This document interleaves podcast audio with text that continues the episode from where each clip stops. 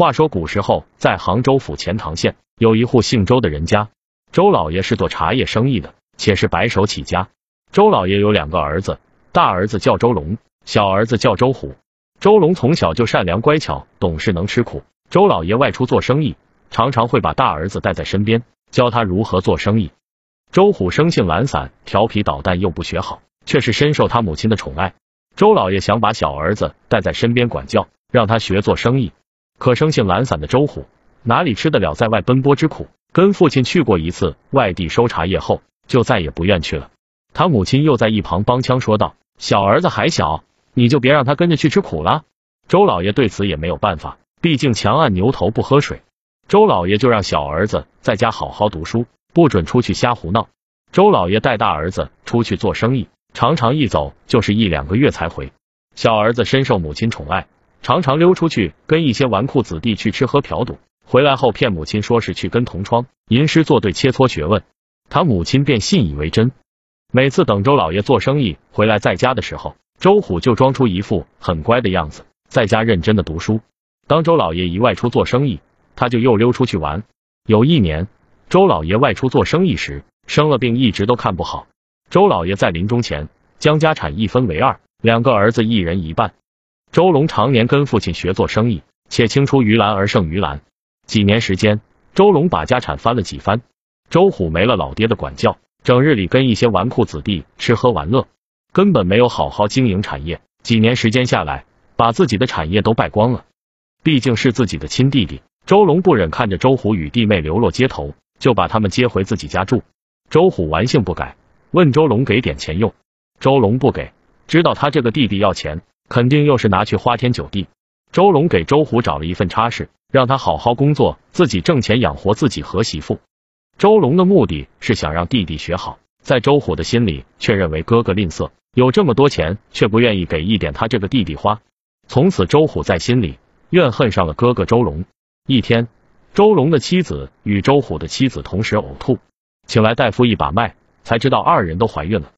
这可把周龙、周虎高兴坏了。兄弟俩还喝了几杯，转眼间过了八个月，周龙外出做生意。一天，周龙的妻子和周虎的妻子同时生产，周虎亲自去请了两个产婆，两个产婆忙活了好一通，终于听到孩子的哇哇声。两个产妇生的都是男孩。几天后，周龙赶了回来，看到媳妇给自己生了个大胖小子，甚是高兴。他给儿子起了个名字叫周远。周龙来到周虎住处，问他给孩子取了什么名。周虎回道：“我家娃叫周狗蛋。”周龙问道：“为何要起这么个名字？”周虎笑着说道：“贱名好养活。”周龙没有多说什么，毕竟也有这么个说法。几年后，周龙发现周虎老是打儿子，好像这儿子不是他亲生的一样。周龙甚是疑惑，就去问周虎：“我看侄子并未曾犯错误，你为何老打他呢？”周虎说道：“他犯不犯错误，是我说了算。他今天吃饭时碗里一粒米都不剩。”他敢比老子我都吃得干净，这就是错误就要挨打。周龙问道：“侄子是珍惜粮食，你这也要打他，实在是说不过去吧？”周虎回道：“我是孩子的亲爹，我爱怎么管教打他都是我的事，大哥你就不要多管了。”周龙闻言没有再说什么，只是在心里说道：“儿子并无过错，那有亲爹这样打亲儿子的？”周龙的心里虽满是疑问，但也不便插手弟弟的家事。一天。周龙正要去茶园查看茶叶的采收情况，周虎来到周龙住处，又问他借银子花。周龙拒绝了，让周虎好好工作，凭自己本事挣钱，别老去花天酒地赌钱。当天晚上，周龙回到家，听闻弟弟周虎又打儿子，且这次打得甚重，屁股都打开花了。周龙拿了瓶上好的金疮药，走去周虎的住处，想再劝说他别老打儿子。当周龙走到门口时，正听到周虎与妻子在屋里谈到了侄子周狗蛋，他便停下了脚步，侧耳倾听。周虎的妻子张氏说道：“相公，你怎么又打狗蛋？这次还打得这么重，屁股都开花了。”周虎回道：“你心疼什么？狗蛋又不是你我的亲儿子，谁叫他老爹不给钱我花，我不拿他儿子出出气，心里不顺。幸好当年我聪明，把大哥的儿子跟我儿子调了包。等过些年大哥老了，那家产还不是咱们亲儿子的。”到时候咱们就可以享清福了，哈哈！突然门口传来砰的一声，周虎夫妻俩走出门一看，大惊，看到周龙就站在门口，地上摔了个小瓶。周虎故作镇定的问道：“大哥，你何时到来的？”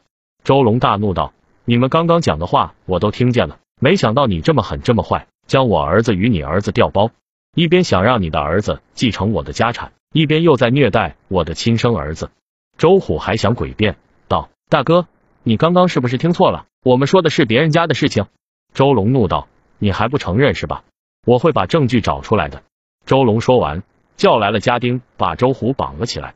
周龙知道调包的最好机会就是生产的时候，所以那两个产婆肯定有问题。周龙叫过家丁，去把当年那两个产婆带到府上来。当那两个产婆被带到，看见周虎被五花大绑，嘴里还被塞着破布，他们知道肯定是当年的事情被发现了。二人扑通跪倒在地，不等周龙发问，就一五一十把当年的事情讲了出来。原来当年周虎见周龙外出做生意没有在家，给了他们一笔钱。让他们在接生的时候把俩孩子偷偷调包，这下有了两个人证，是真相大白了。周龙看在一场兄弟的份上，没有过多追究，只是将周虎一家三口赶出了家门。话说周虎被赶出家门后，并没有踏踏实实找份工作，他竟然贼胆大，去一位员外家偷了财物后，又去赌场赌钱，后来被捕快捉到，把他关进了大牢。那位员外家很有势力，县令也怕他三分。最后，县令判周虎坐牢十年。周龙知道后，还想为周虎活动，可他一介商人，根本没有员外家有势力。周龙去到牢里探望周虎，长叹道：“你呀，从小就不学好，不懂得知足，更不懂得感恩，现在落得如此下场，我也没有能力帮你。现如今你可知错？”